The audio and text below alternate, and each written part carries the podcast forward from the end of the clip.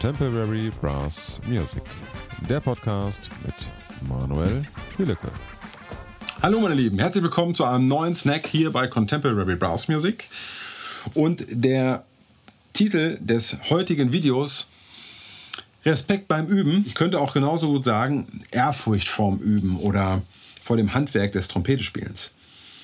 Letztens unter einem Video hat jemand gepostet äh, den schönen Satz, den ich tatsächlich in meiner Jugend auch gehört habe von einigen Lehrern, ähm, der mir aber gar nicht mehr so geläufig war. Und deswegen muss ich jetzt dem Kollegen nochmal ähm, bedanken. Der Name fällt mir gerade nicht ein, aber vielleicht sagst du nochmal kurz Bescheid in den Kommentaren, äh, der diesen Satz gepostet hat. Und zwar, wie du die Kanne weglegst, so packst du sie auch wieder aus. Und da ist so viel Wahres dran. Der Umgang das Mindset beim Üben allgemein ist eine so wichtige Sache. Und ich würde jetzt gerne mal drei Sachen herausgreifen. Nämlich der Respekt vor dem Vorgang an sich ein Instrument zu lernen. Ja? Ähm, die Achtsamkeit zu sich selbst. Ähm, was, da, was das bedeutet, wie man da rangehen sollte. Ähm, und der schlussendliche Glaube daran, dass das alles auch funktioniert. Das sind so die, die, die Grundpfeiler ähm, von, so einem, von so einem Arbeitsmindset, von so einem Üb-Mindset. Und ähm, das trägt dann irgendwann dazu bei, dass die Kanne ein Teil von uns selbst wird. Ja, es ist im Prinzip wie so, eine, wie so, ein Fortsatz des Arms oder des Körpers. Und darum geht's. Ähm, ich weiß noch damals bei einer Aufnahmeprüfung hat ein Lehrer gesagt, ich sage jetzt nicht, wer es war, eigentlich kann man sich die Aufnahmeprüfung sparen, weil man sieht schon, daran, ob die Studierenden die Aufnahmeprüfung bestehen, wie sie das Instrument aus dem Koffer holen. Und da ist leider sehr viel Wahres dran.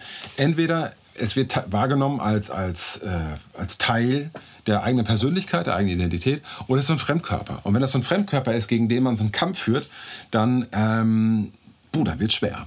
So. Und irgendwann muss dieses Ding halt tatsächlich Teil von allem selbst werden.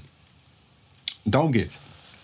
Und was heißt denn Respekt? Respekt heißt, dass man, wenn man übt, den Fokus aufs Üben legt, dass man, dass die Zeit heilig ist, dass das Handy ausgemacht wird, dass man versucht, in den Flow reinzukommen. Respekt heißt, dass es sich um Riten, um, um Ritual handelt, was von Struktur geprägt ist. Ja?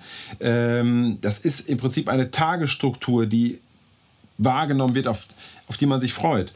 Und es ist, wie gesagt, schon Single-Tasking. Alles andere hat keinen Raum, sondern man versucht sich wirklich für die Zeit, die man hat, nur darauf einzulassen, wie eine Meditation. Die Achtsamkeit bedeutet, mal eben nicht schnell üben, sondern auch im Hier und Jetzt da zu sein. Ja? Ähm, das heißt, sich auch emotional darauf einzulassen.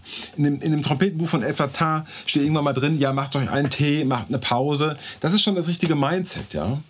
Also ähm, bei sich sein, ähm, ruhig sein und, ähm, und dann entsteht natürlich auch ein Fokus und ein Flow. Aber erstmal brauche ich diese, diese, diese innere Aufmerksamkeit, Neudeutsch Achtsamkeit, ähm, um bei mir zu sein, um diesen Prozess auch zuzulassen.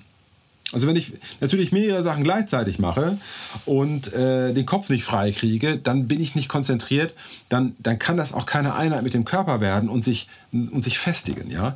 Das heißt, das muss so ein heiliger Ort sein, in den ich natürlich auch durch den Ort, wo ich übe ähm, und auch durch ein gewisses Abschotten auch beeinflussen kann. Und letzten Endes der Glaube daran, never give up, gibt so drei Sprüche. Fake it till you make it, ja. Believe even if you don't believe. Also